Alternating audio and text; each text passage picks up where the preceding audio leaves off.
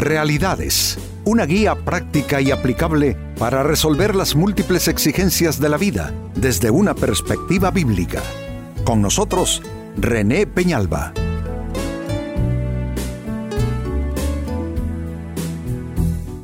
Amigos de Realidades, sean todos bienvenidos. Para esta fecha nuestro tema, estafadores de la fe. Qué triste para mí tener que referirme a un tema como este, ya que yo mismo eh, soy parte del contexto de lo que voy a señalar en el sentido de que soy un eh, predicador de la palabra de Dios desde mi juventud, He pasado casi 50 años predicando el Evangelio, eh, no solamente en un país, pero en, en muchos países del mundo. Y con pesar he de reconocer que dentro de este campo de la predicación de la palabra de Dios y del reino de Dios hay muchos estafadores de la fe, pues este es mi tema en esta ocasión. En el Evangelio de Lucas capítulo 20 versículo 47 se lee lo siguiente. Sin embargo, estafan descaradamente a las viudas para apoderarse de sus propiedades y luego pretenden ser piadosos haciendo largas oraciones en público. Por eso serán castigados con severidad. Es interesante cómo desde las épocas bíblicas se habla de aquellos que son estafadores de la vida espiritual de las personas. Significa, amigos, que esto es tan antiguo como la humanidad.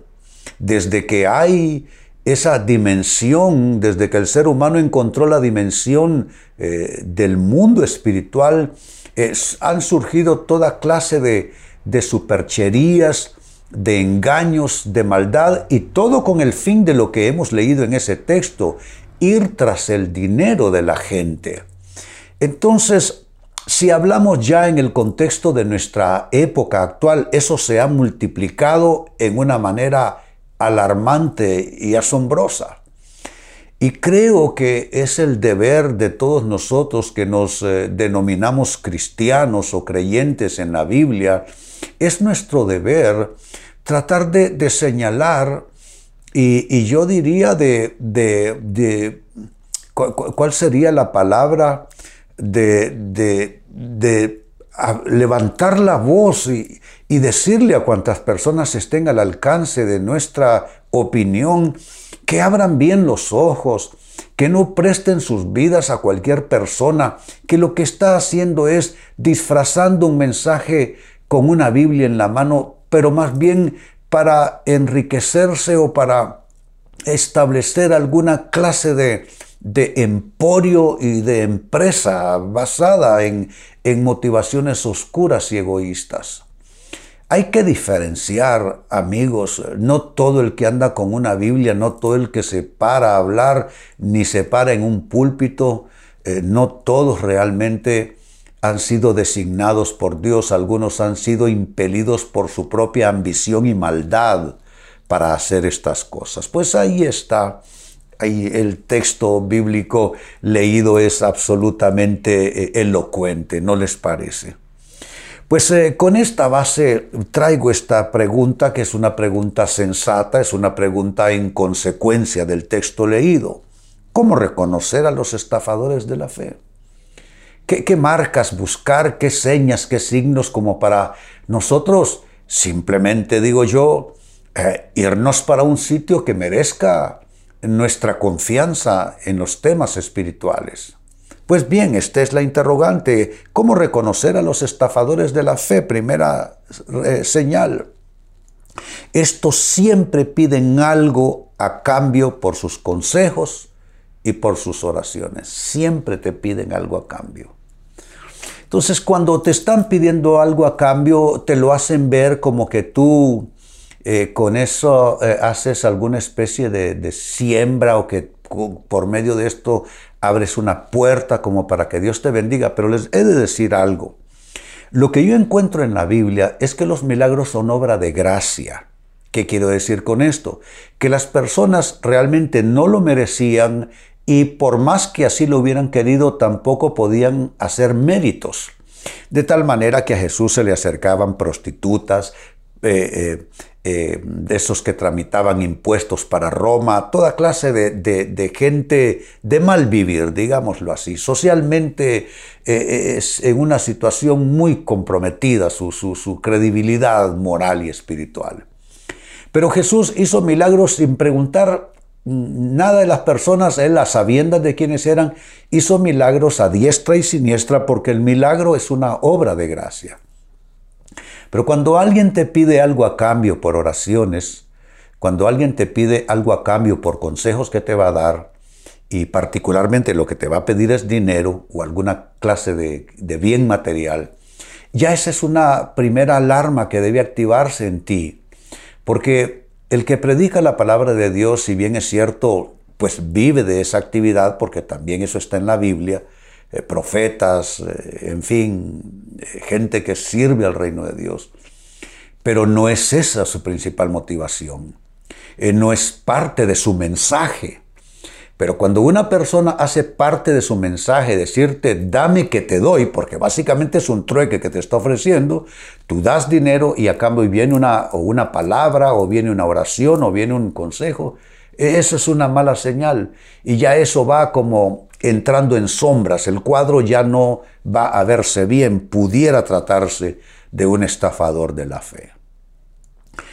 Otra forma de reconocer a los estafadores de la fe dan por lo general solo, entre comillas, buena palabra.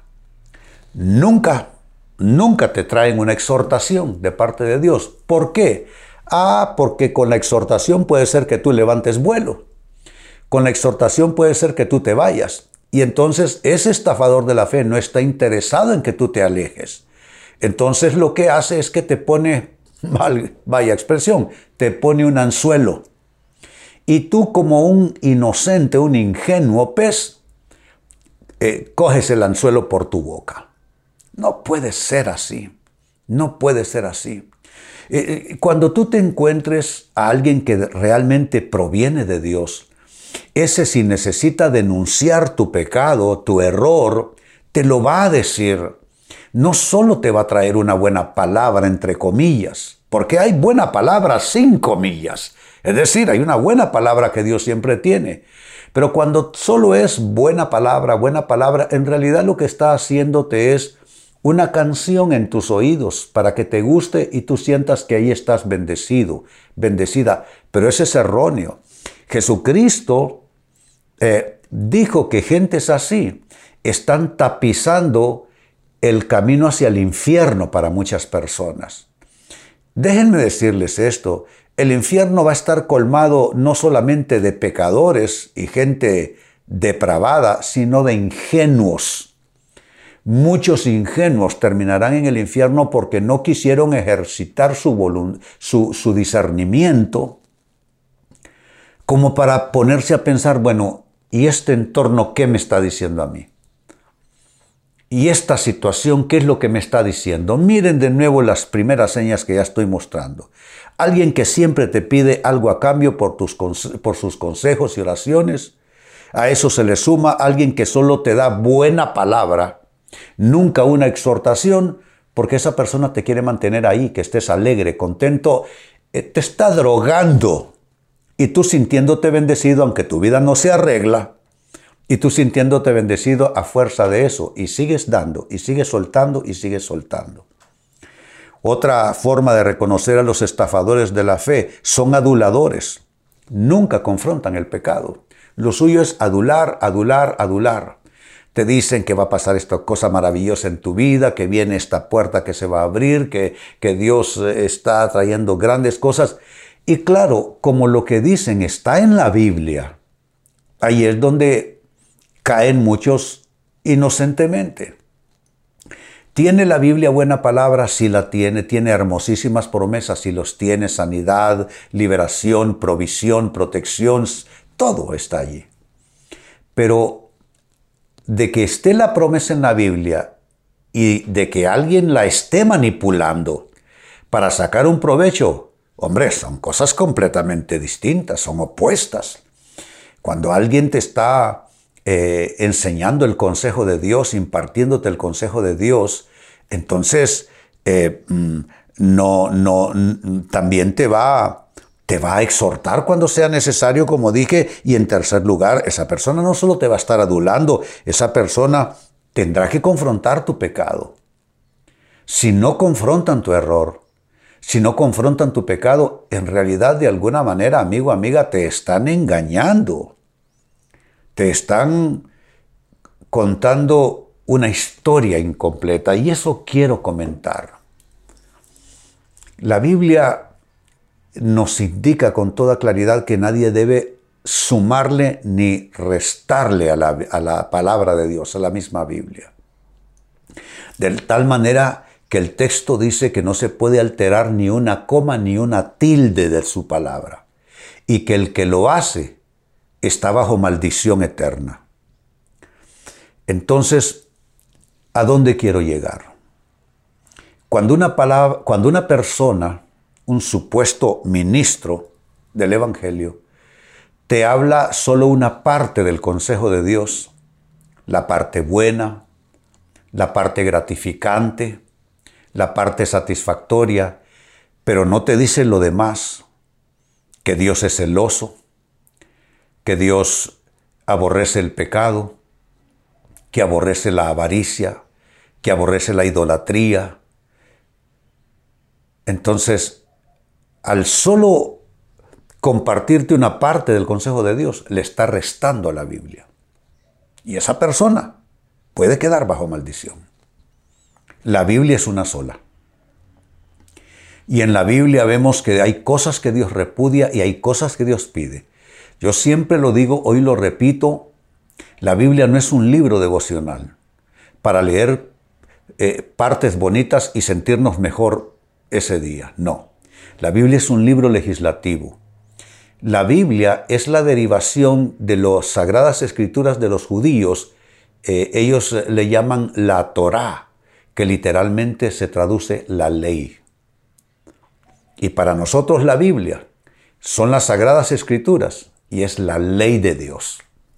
Entonces la persona que te enseña la palabra debe enseñarte la ley de Dios. No es posible que tú estés eh, sintiéndote bendecido cuando caminas en pecado, pecado de infidelidad conyugal, pecados ocultos, robar, mentir, actos de corrupción, y con una Biblia en la mano, y al mismo tiempo levantando manos delante de Dios. Eso es maldición para una persona.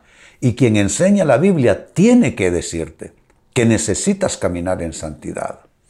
Entonces, esta es una tercera manera de, reconocer a los estafadores de la fe. Son aduladores que nunca confrontan el pecado.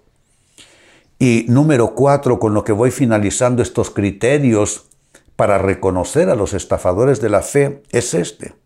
El tema del dinero siempre es central en su, entre comillas de nuevo, su ministerio. El dinero es parte constante de su mensaje. Dinero, dinero, dinero. El, dinero es todo el vehículo de la, de la supuesta fe. El dinero es, es, el carril sobre el cual se desliza el vagón de la vida cristiana. No es verdad. No es así. El dinero es un tema en la Biblia, sí, pero no es un tema central y no se induce a la gente en la palabra de Dios sobre los temas de dinero, tampoco a sus supuestos ministros. Pero cuando tú ves que no importa de qué se trate el mensaje, al final el tema es el dinero, entonces ahí ya te están dando un claro ah, indicador de que ahí, mm, tras bambalinas, tras el telón, lo que puede haber solo es un negocio con los temas de la fe. Vuelvo al texto de inicio, Lucas capítulo 20, versículo 47. Dice esta escritura, sin embargo, estafan descaradamente a las viudas para apoderarse de sus propiedades. Note, el interés es en los bienes de la gente. Y luego pretenden ser piadosos, es decir, un disfraz de religiosidad, pretenden ser piadosos haciendo largas oraciones en público, por eso serán castigados con severidad. Escúchese bien, por eso serán castigados con severidad. No es que lo diga quien les habla en esta ocasión, amigos, lo dice la Biblia. Y esto, esto que estoy leyendo procede de la boca de Jesús en su tiempo. ¿Cómo reconocer a los estafadores de la fe? ¿Cómo no seguir cayendo en sus redes? Les he dado cuatro maneras de descubrirlos. Uno, siempre piden algo a cambio por sus consejos y oraciones. Dos, dan solo, entre comillas, buena palabra, nunca una exhortación, nunca una corrección. Tres, son aduladores, nunca confrontan el pecado. Y cuatro, el tema del dinero es tema central en su, entre comillas de nuevo, su ministerio. Amigos, con esto cierro el tema, de igual manera me despido y les recuerdo que nuestro enfoque de hoy ha sido titulado Estafadores de la Fe. Hemos presentado Realidades con René Peñalba. Puede escuchar y descargar este u otro programa en renépenalba.net.